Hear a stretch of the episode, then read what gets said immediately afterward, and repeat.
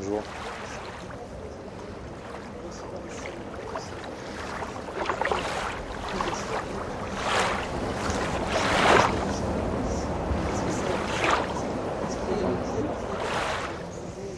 Ben, justement, ce que nous sommes, c'est toute l'ambition que les participants du film se sont donnés en allant à la rencontre d'eux-mêmes. Et c'est quoi aller à la rencontre de soi? C'est aller à la rencontre déjà de ce qui euh, nous empêche de percevoir ce que nous sommes. C'est-à-dire aller à la rencontre de toutes ces, tous ces conditionnements, ces croyances, ces limitations, ces jugements qu'on a contre soi et les autres qui nous empêchent de nous percevoir dans notre vérité, dans notre euh, verticalité, dans ce que nous sommes en vérité, euh, derrière toutes les peurs, tous les doutes, toutes les angoisses qui au quotidien nous étreignent et nous empêchent de, de partager, de vibrer notre vérité essentielle.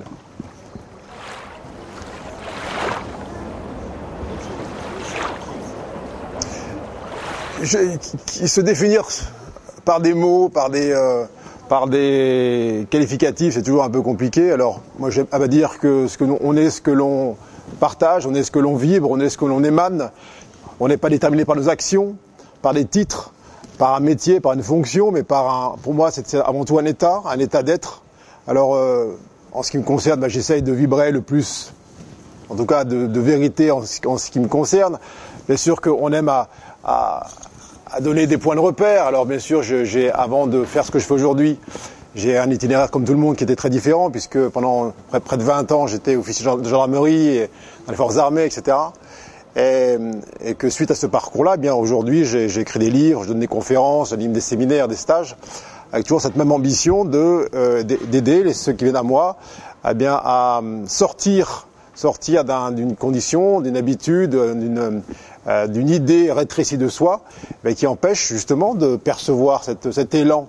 Alors, euh, c'est le jeu du contraste en fait. C'est un peu ça, c'est euh, sentir ce qui en nous bien nous prive cette expérience de, cette vérité. Alors cette vérité-là, elle est, elle pas figée, elle n'est pas, pas enfermée dans, dans des mots des concepts. Elle se, elle se dévoile, elle se déploie au fil du temps.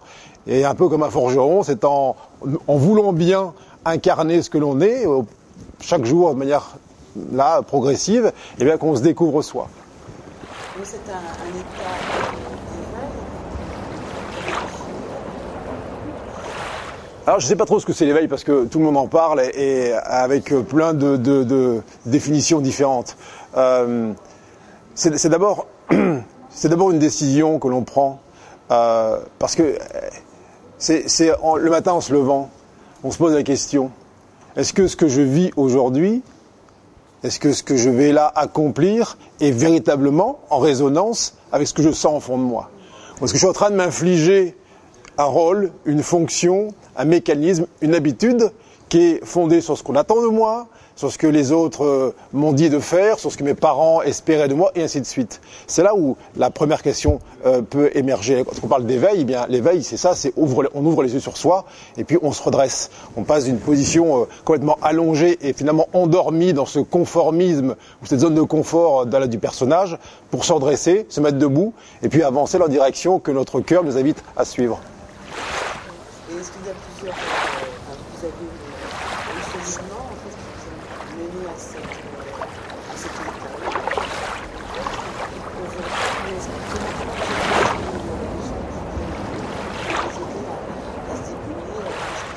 Eh bien, comment je les approche C'est-à-dire que je, là, c'est qu'il à moi, il me faut confiance. Il me faut confiance dans ma capacité à voir en eux justement ces fameux voiles, parce qu'on parlait d'éveil, voir ces filtres, voir les conditionnements, et euh, il me faut confiance pour les aider à aller les identifier et aller faire en sorte de leur donner les, les, les outils, si je puis dire, pour y mettre un terme. Euh, mais encore une fois, je ne peux faire que la moitié du chemin c'est toujours 50% euh, là, qui, est, proposé, c'est-à-dire un éclairage sur ce qui en soi eh bien, agit comme une forme de privation pour euh, justement cette expérience réitérée et de plus en plus ample de cette, euh, incarnation de cette vérité. Oui. Vous étiez quand même dans un cadre Oui. Alors, euh, c'est moi surtout un apprentissage parce que euh, quand j'étais très jeune, j'étais déjà très appelé, très attiré par toutes ces questions qui sortaient du, on va dire, de, la forme, de, de, du, on va dire, de ce qu'on appelle l'idée cartésienne du personnage. Euh, et donc, euh, vers l'âge de 18-20 ans, je me suis dit dans quel pourrait être l'itinéraire, le métier, la fonction où je pourrais justement pratiquer cette euh, aspiration euh, spirituelle, ésotérique, peu importe. Et la réponse intérieure sur mon intuition qui m'était donnée, c'est engage-toi dans l'armée et choisis un régiment qui parle étranger. Alors c'était pour moi une, plutôt une, une, déception que cette réponse-là me soit donnée, mais j'ai ensuite perçu à quel point c'était beaucoup trop facile de se déclarer spirituel et dans l'amour et dans le cœur, dans des salons feutrés entourés de bisounours, euh, et qu'il fallait mettre ça en pratique. C'est-à-dire, est-ce que oui ou non, je suis capable d'incarner la paix, la joie, la sérénité, la complétude au milieu de, Kaboul, en Afrique subsaharienne, lorsqu'il y a une guerre civile? Donc ça m'a demandé, pendant toutes ces années, de mettre en pratique ces grandes questions spirituelles et, les, voir si elles étaient, euh, elles étaient réelles. C'est-à-dire, est-ce que oui ou non, on peut marcher cette parole et pas simplement l'imaginer ou en faire une belle philosophie, mais qui n'est pas éprouvable dans le temps et dans l'espace.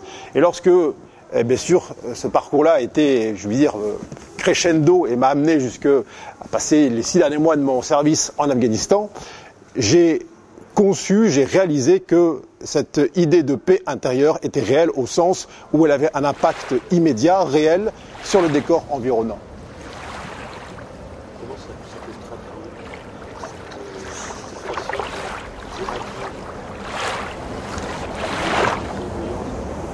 Oui. Bien. Alors concrètement, on me demande des des, des, de décrire concrètement ce qui est euh, dans le sang, dans le sang forme. Euh, bah, très concrètement, puisqu'on parle de, de ces climats euh, euh hostiles ou ces, ces, ces, décors apparemment belliqueux, bah, très concrètement, euh, on a toujours l'impression qu'il y a un adversaire et puis on est en face et puis l'un doit gagner contre l'autre et ainsi de suite de manière alternée. Euh, j'ai réalisé, c'est-à-dire j'ai rendu réel que lorsque je changeais totalement de regard, c'est-à-dire lorsque je cessais de voir en face de moi un décor hostile, des personnages qui étaient a priori euh, orientés avec euh, une, intention contre la mienne, eh bien lorsque je cessais de voir les choses ainsi, de manière duelle, séparée, eh bien ça modifiait l'information, on va dire l'information quantique qui était en moi. Et comme on sait qu'on est des êtres magnétiques, des êtres quantiques, là d'ailleurs la physique le prouve, Lorsque on change cette euh, information en soi, elle se modifie, elle se, partage avec le décor. Et donc, lorsque ça était réel pour moi, même dans un, une circonstance qui était celle d'un conflit avec une, une, apparente opposition paroxystique, eh bien, il y a eu une, relation euh, qui s'est créée, c'est-à-dire une disparition du décor, une disparition du conflit. Euh, quand je raconte ça, on me dit mais c'est pas possible. Comment se fait-il que d'un seul coup ça s'arrête? Comment se fait-il? Eh bien, c'est ce sera prouvé par la physique quantique très prochainement que lorsque euh, la vibration, donc l'information qui est en soi change, euh, ça impacte l'autre. C'est un peu ce qui s'est passé. Et alors, est-ce que c'est concret? À mon sens, c'est très concret. Mais on n'a pas besoin d'aller euh, euh, dans un pays en guerre pour, se, le, prouver, je veux dire, dans les familles, dans, les dans, le, dans le travail, dans toutes les situations. Tant qu'on croit qu'on doit convaincre l'autre, qu'on doit euh, se défendre, se protéger, ainsi de suite, eh bien, on maintient cette séparation, cette dualité. Et lorsque on cesse là de voir un autre séparé de soi, distant, et ainsi de suite, il se passe que l'information, la vibratoire qui est en nous, se répand autour de soi. Et ce qui est en dedans comme ce qui est au dehors. Et c'est là où effectivement on se donne la preuve. Mais tant qu'on est là chez soi en train d'attendre, oui, je viens quand le monde change, là je pourrais commencer à voir les choses différemment. Eh bien, rien ne bouge. C'est lorsqu'on veut bien incarner soi-même le changement que le changement apparaît. Tant qu'on l'attend benoîtement chez soi, dans son salon, en regardant les informations qui sont là extérieures, eh bien, on est euh, comme victime d'un décor.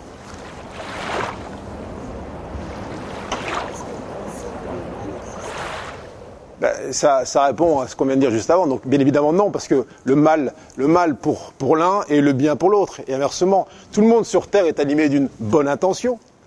Euh, défendre sa patrie, sa religion, ses idées, sa politique, ses enfants, son jardin, son job, et ainsi de suite. Donc tout le monde a une vision du bien qui lui est propre. sauf qu'elle rentre en opposition avec celle de l'autre, en permanence. Donc ce bien-là, hein, qui est une conception culturelle, religieuse ou intellectuelle, n'a pas d'existence, une, elle existe de manière relative.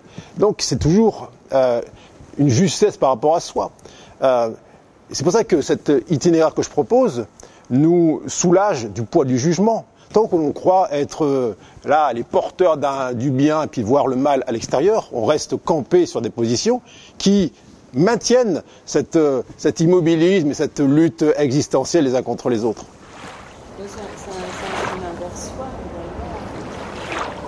C'est Bah, c'est avant tout vers soi, vers soi. qui ensuite se décline vers vers les autres.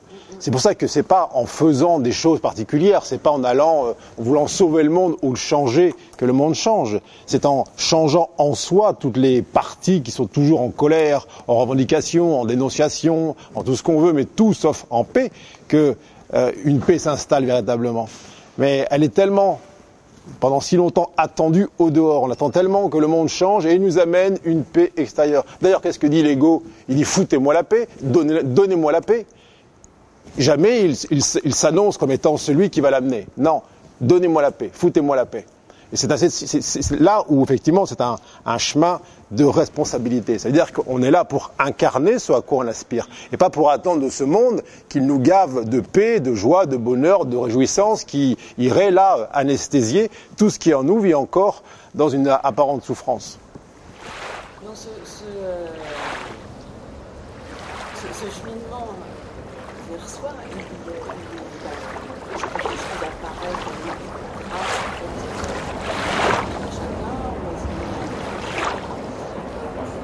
que ça s'opère Alors l'ultime effort est de n'en faire aucun. C'est ça. Donc en fait, on peut, on peut se la couler douce. L'ultime effort est de n'en faire aucun. Je n'ai pas dit qu'il n'y a aucun effort à produire. Tous les efforts qui mènent à cet ultime effort qui n'en faire aucun sont de bien vouloir avoir ce courage, au sens du cœur en action, de- d'être honnête avec soi, d'arrêter de se mentir, de se raconter des histoires, de dire tiens si je suis malheureux c'est à cause de celui-ci, ou si je suis pas heureux c'est à cause de l'autre, ou si le monde changeait ça me rendrait plus heureux, et ainsi de suite. Cette malhonnêteté qu'on a entretenue en soi, eh bien qui nous prive justement euh, de jouir de ce que nous sommes tout de suite. Alors, ça demande un effort considérable de bien vouloir voir ça et de s'en départir. Ce fameux lâcher prise qui est là, c'est dire que c'est une espèce de zone de confort qui est en vérité totalement inconfortable, qui est là au quotidien observé dans le couple, dans le travail, dans les lieux de vie, dans les, les manières de de- d'être et de voir. Euh, ça demande un effort considérable, là déjà, de contenir ça. Je dis, être soi, ça ne demande aucun effort. C'est naturel, c'est comme un, un- un- un jeune enfant, un, un bébé, il ne fait pas d'effort pour être quelqu'un.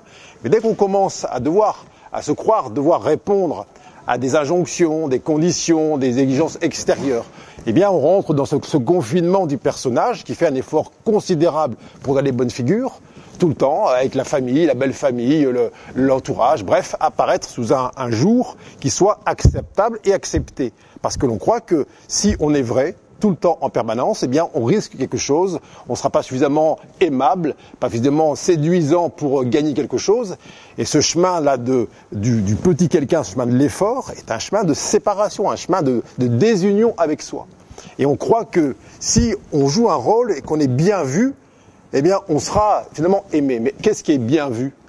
Justement, on est totalement mal vu, si je puis dire. C'est-à-dire que c'est le voile qui est vu. Euh, alors, c'est euh, ce pas-là qui est, euh, le, vrai, le vrai non-effort. C'est de voir que tous ces efforts qu'on produit ou qu'on a produits, en vérité, euh, ne nous, ont- menés qu'à prendre conscience que on veut pas ça. On veut ce qui est simple, ce qui est fluide, ce qui est immédiat, pas ce qui est euh, là euh, euh, obtenu par la résistance, par le confinement, par la, par le- la, la contention de soi.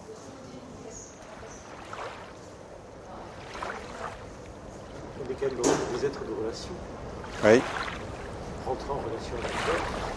euh, c'est quelque chose qui se joue dans la notamment l'émotion. Mhm. Il faut trouver des émotions. Parce que l'émotion, c'est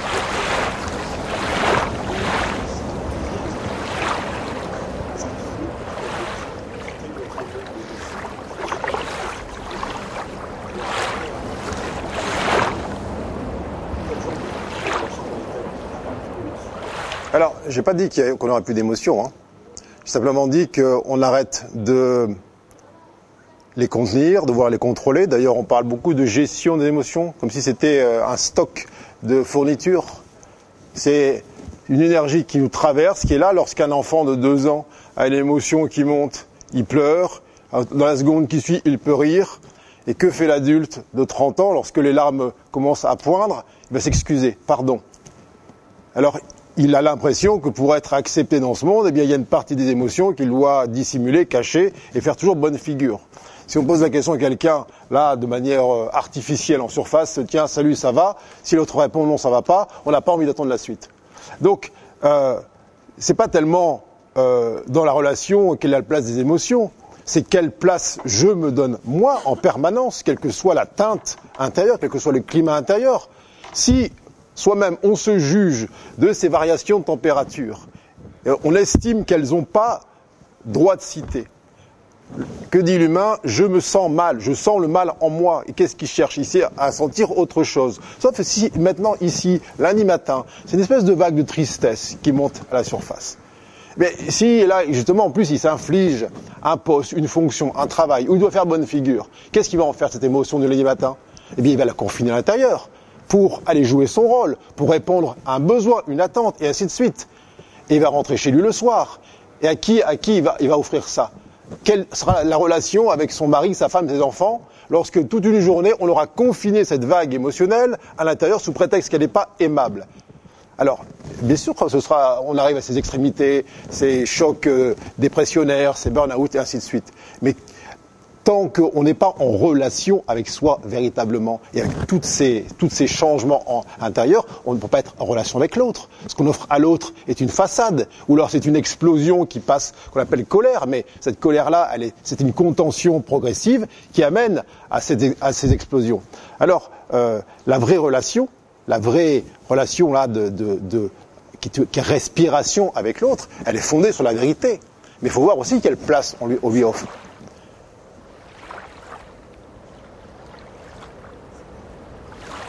J'ai pas peur de peut-être dans avec des logiciels, maintenant c'est c'est ce que les gens qui peuvent regarder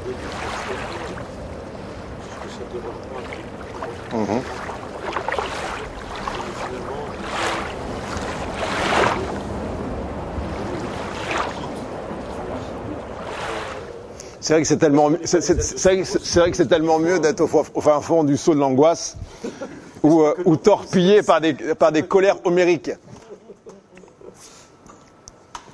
Euh, ça, c'est un, une, on essaye de savoir à l'avance que ça pourrait être.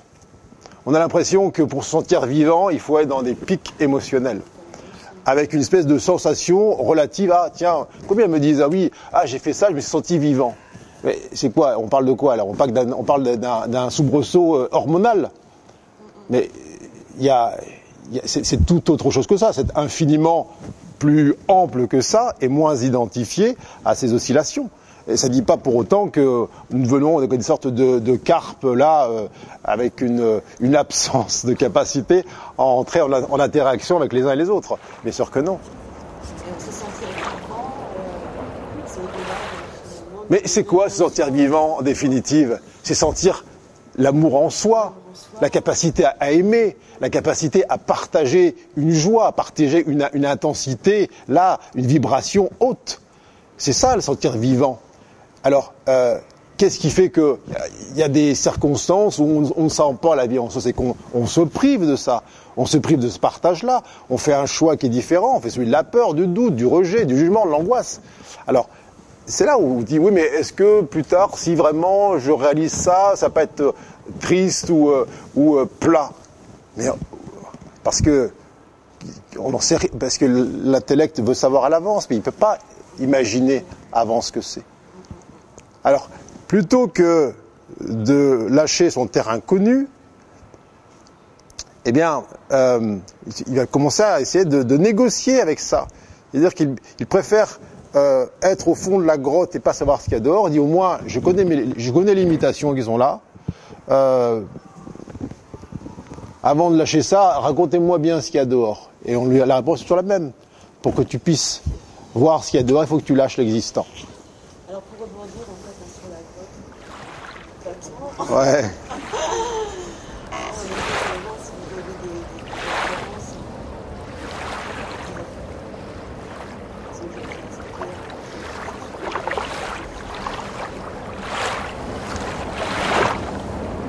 des, maîtres. Alors, je peux, je peux pas, je peux dire que je, sois. Moi, je, je, je, vois la, la- le, maître en chaque situation. Euh, bien sûr qu'il y a des grandes figures qui ont apporté ou réactualisé des grandes, euh, des grandes euh, lois universelles, qu'on parlait d'amour. euh, euh, on, on les connaît tous, ça va pas de, les citer. Euh, simplement. Jésus, Bouddha, Lao Tse, qui, qui sont venus par intermittence, là, nous rappeler euh, cette intensité amoureuse qu'on est venus tous retrouver. Après, euh, au quotidien, ce qu'on appelle la vie, la vie de tous les jours, le maître est en toute chose. Il est dans l'enfant, là, qui nous regarde, il est dans le passant qu'on va refuser de rencontrer parce que sa mine nous semble patibulaire. Il est dans chacune des situations où on va faire un choix, soit celui du repli sur soi, soit celui de l'ouverture. Alors, chaque situation nous invite, nous réapprend la maîtrise. Euh, bien sûr qu'il y a cette, euh, actuellement sur cette planète ou dans les bibliothèques, il y a plein de vecteurs identifiés là. Mais chacun doit se sentir là euh, en, approche de lui-même par la vie pratique. Moi, c'est une chose qui, m'importe énormément parce que je connais beaucoup de gens qui vont se référer à des grands maîtres, à toute la bibliothèque, euh, toute la littérature spirituelle. Ils ont tout lu. Ils, peuvent, ils peuvent vous citer euh, par cœur euh, toute la Bible, le- toute la, la, Torah, tout ce que vous voulez. Mais dans la restitution pratique, il n'y a rien. Alors c'est dans ça que moi, je, j'aime assez euh, dire très bien. On parle de, cheminement. Il y en a qui vont dire oui, ça fait 20 ans que je chemine. Mais si ce cheminement-là, il n'est pas perçu là tout de suite, lorsque la, voiture est accrochée par celle du voisin, et que le premier réflexe qu'on a, c'est de porter plainte ou d'aller dénoncer quelque chose, lorsque là il y a une sorte de euh, d'événement impromptu qui stimule en nous ah, la peur du vide. Il est où le maître là? Il est où est, elle est où la référence philosophique? Elle a disparu. Donc la vraie référence, elle est, en soi, elle est lorsque, eh toutes ces prises de conscience, ce, ces choses qu'on a, qu'on a demandé à, retrouver, eh ces prises de conscience, eh sont restituées. C'est ça, c'est la restitution à chaque instant, à chaque pas, c'est marcher cette parole-là. Euh, tout le monde, tout le monde l'a entendu, tout, le monde l'a entendu, toutes ces, ces grandes vérités euh, essentielles.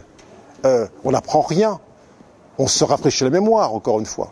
Donc, nul besoin en fait de se référer à qui que ce soit ou, quoi que ce soit en, en permanence. La seule référence, c'est l'amour.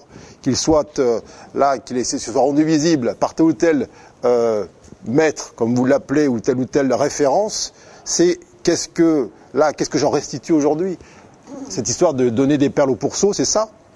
Euh, à ceux à qui il a été beaucoup donné, il est beaucoup demandé, et l'univers au quotidien est exigeant dans ça notamment avec tous ces êtres qui se réclament d'un long parcours spirituel, qui revendiquent tant et tant de formations, de stages, de livres lus, mais qui, lorsque là, il y a la mise en pratique qui advient, lorsque la question est posée, qu'est-ce que tu fais maintenant de ce que tu as reçu? Toutes tes références euh, bibliques ou religieuses, là aujourd'hui, elles sont où? Lorsqu'il est question d'intégrer, de restituer, de partager, de vibrer dans chaque cellule de ton corps cet amour que tu sais être. Où est-il? Alors on peut se référer, oui, mais j'ai lu euh, tout Bouddha ou tout Jésus ou tout Lao Tse ou tout ce qu'on veut. Euh, oui, peu importe. C'est pas tant le- les personnages qui ont incarné à un moment donné euh, telle ou telle sagesse. C'est en quoi je me la, je me l'approprie et je, je la partage avec mon essence, avec ma vibration propre, avec ma tonalité, avec ma teinte. Il faut à un moment donné que cette, ré- cette référence soit euh, intégrée à soi et puis ensuite partagée comme chaque fleur partage son parfum unique euh, en ce monde. Grégory, vous, euh, en fait, quand on parle de maître, vous citez des gens qui sont dans, la, dans le monothéisme, enfin, la tradition, euh, amenant au monétarisme. Moi, je pensais, à, je pensais plutôt à des philosophes, je sais plus, je pensais à des sociologues, je pense à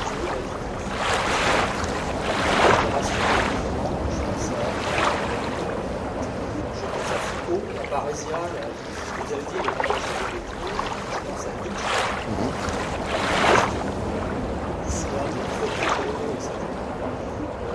et ces gens-là, notamment Nietzsche a déclaré mort. Euh, ces gens-là sont des philosophes. Je, ne sais pas si vous savez, le corps précède l'esprit, apparemment. Corps,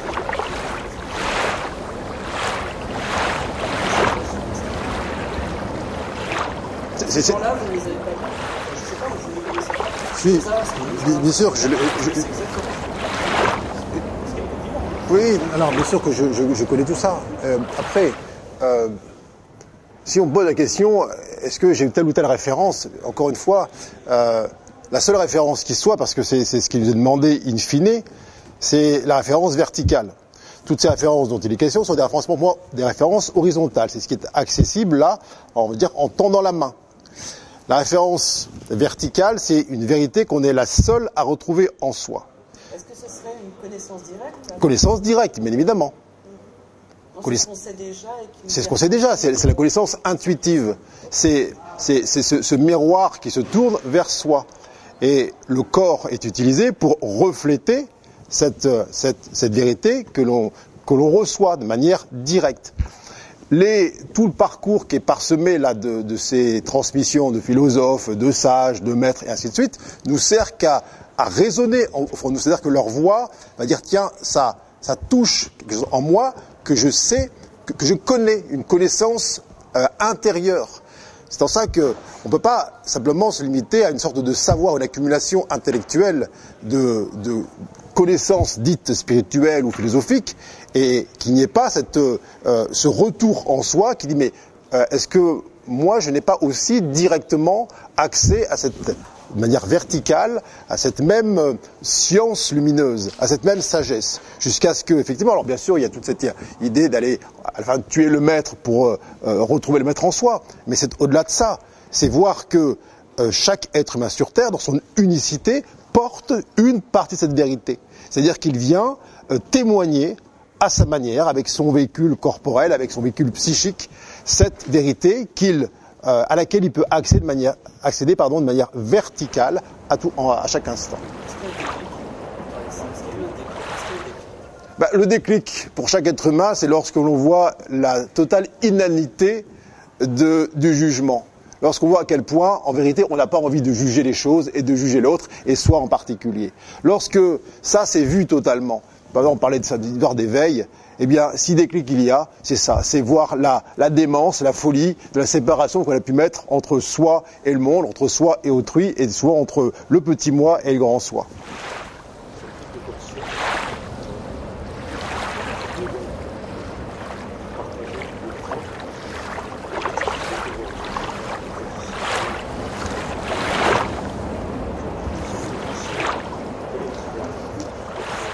Alors, euh, pour moi, c'est un élan permanent.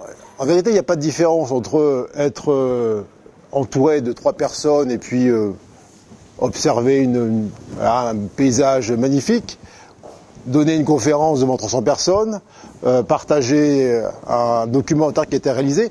Moi, c'est toujours le même état qui m'anime et la forme change en fonction des, des situations, en fonction de l'espace euh, et puis du temps qui, qui se présente devant moi. C'est jamais le faire qui est pour moi déterminant.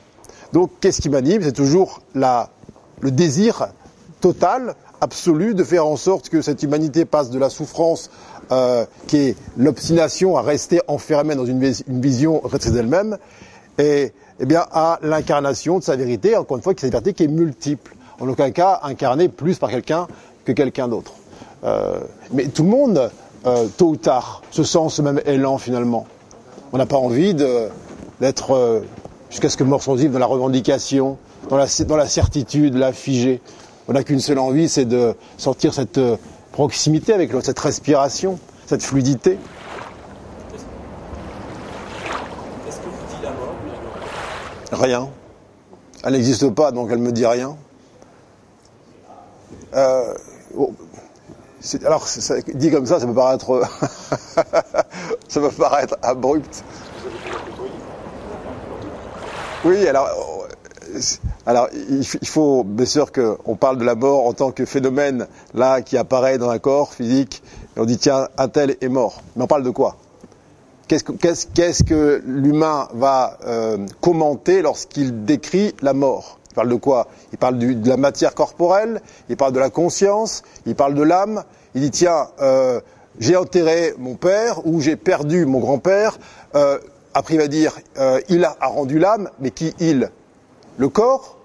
Le grand-père? L'âme, c'est qui? C'est quoi?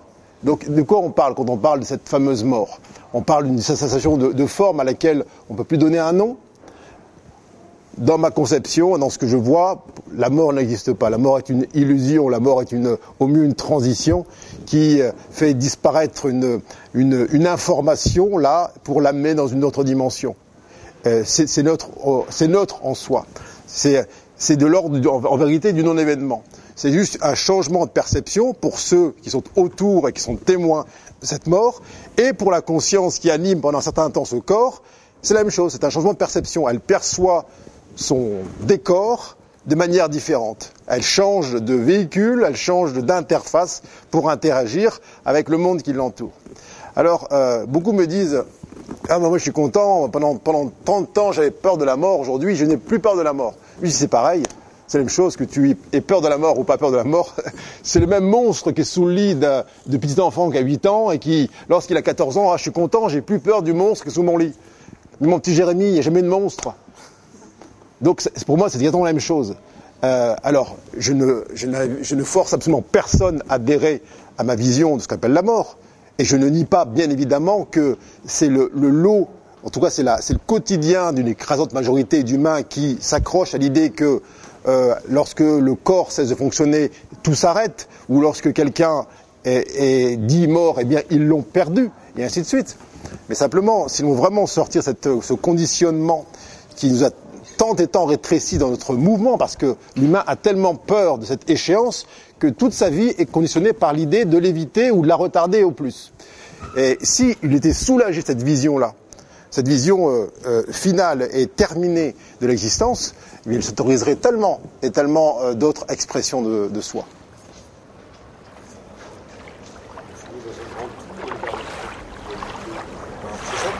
On est dans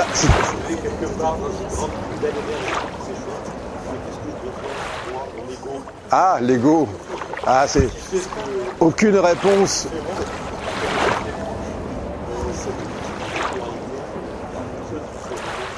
Mais c'est-à-dire que là, si on, euh, veut donner une réponse qui sat- qui satisfasse l'ego, il n'y en aura jamais.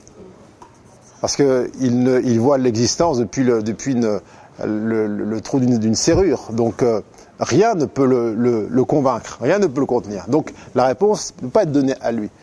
Euh, c'est a- l'ego qui coupe les choses en deux. C'était le mode de la comparaison.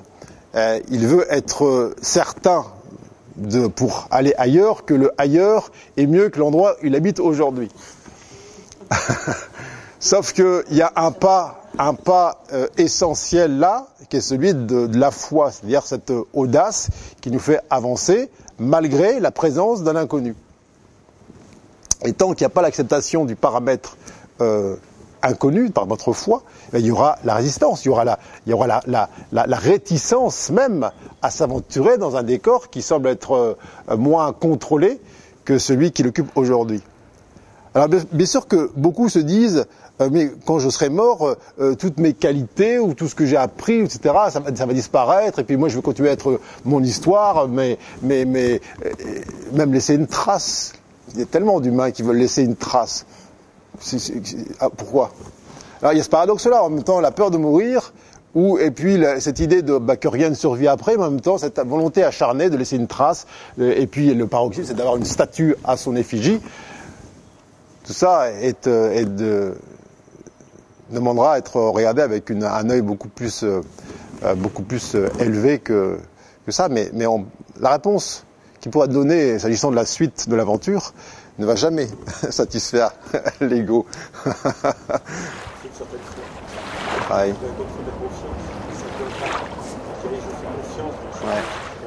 Mais, mais c'est vrai à chaque instant, parce que finalement, ce qu'on appelle cette échéance finale qui est, qui est la mort pour, euh, dans l'expérience euh, là communément partagée, c'est- la même chose que lorsque il est question de quitter une, matrice, que ce soit un travail, une famille, un cercle d'amis dans lequel on se sent un peu confiné, et on se dit, bah tiens, si j'allais voir ailleurs, si j'allais m'offrir une autre expérience, là aussi, c'est une acceptation d'un inconnu, c'est mourir à un statut, voire une statue, et aller s'offrir, donc, avec comme le nouveau-né, il sort d'un ventre, alors dans lequel il, il se pense être à l'abri et protégé, et puis il va, il va dans le monde. Et bien sûr qu'il se dit, oui, il y a, peut-être un risque là-dedans. Mais est-ce qu'il veut véritablement rester là? La nature humaine nous montre au bout d'un certain temps, lorsque, lorsque on a suffisamment appris d'un confinement, il s'agit d'aller s'aventurer. J'ai une question juste. C'est Nietzsche qui dit que la conscience est un leurre. Oui, et, et je dois commenter Nietzsche. Chacun dit ce qu'il veut. Ouais. Le, mot conscience pour un médecin n'est pas le même, sens que pour Nietzsche. Le mot amour pour un, scénariste d'Hollywood n'est pas le même sens que pour moi. Le mot mort pour un croque-mort n'est pas le même sens que pour un, chirurgien. Et ça à l'infini. Alors, les mots, les mots pour moi, n'ont pas de valeur en eux-mêmes. C'est qu'est-ce qui les sous-tend? Est-ce que lorsque Nietzsche a avancé ce genre d'argument, ça, ça émanait d'un espace de plénitude en lui, de paix, de joie ou d'amour, ou c'était la certitude intellectuelle du philosophe qui voulait argumenter dans une direction Un observateur. C'est un observateur. ben, Ce monde est fait de commentaires. On va ensuite commenter le commentaire et commenter le commentaire du commentateur. Bon, c'est du bruit tout ça pour moi. Sans amour, tout est vain. Tout est vain, alors peu importe les pensées des uns et des autres. Est-ce que dans ce qui est là, partagé ou proposé, j'y sens la marque de l'amour Et ça, ouvre la joie en moi. Alors, encore une fois, tout est. Je ne suis pas du tout en train de dire que Nietzsche a raison ou a tort.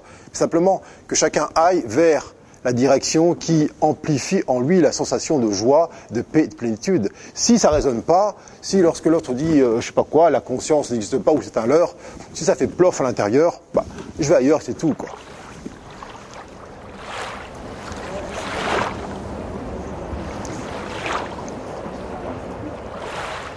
J'ai déjà répondu à la question. Peu, peu- ça, c'est mon, c'est mon lot quotidien. Peu importe l'action, c'est l'état dans lequel je suis qui est déterminant. Mais c'est- alors ma question est peut-être pas posée en fait, euh, euh, par rapport à, à la, euh, mais, euh, la- par rapport à la, à la- à la création, la création, Ouais.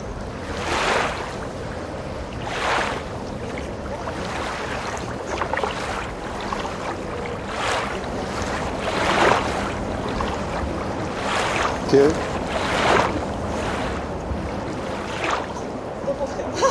Mais on est toujours en train de créer. On est toujours en train de créer. Alors, il y a les choses, il y a les choses qu'on ne voit pas ou qu'on ne perçoit parce qu'on on cherche une forme particulière. Mais on, ne peut pas ne pas créer puisque c'est notre nature. On vibre une information. Qu'elle prenne forme sous, euh, en apparence d'une composition musicale, d'une tarte aux pommes, d'un vêtement, d'une maison, d'un livre, de mots, de silence. Tout ça, c'est création. Alors, la seule chose qui soit déterminante, c'est quel est l'état là qui sous-tend cette forme. Donc, pour moi, il n'y a pas de différence, encore une fois, entre euh, donner une conférence, écrire un livre ou composer une, symphonie, puisque l'état qui permet ça, eh bien, est le même état. Bien sûr qu'il y a, on va dire, des, teintes différentes ou des, des tonalités différentes en fonction de la création qui, qui apparaît, mais pour moi, c'est la même chose. Et le piège, ce serait de vouloir faire quelque chose pour atteindre l'état.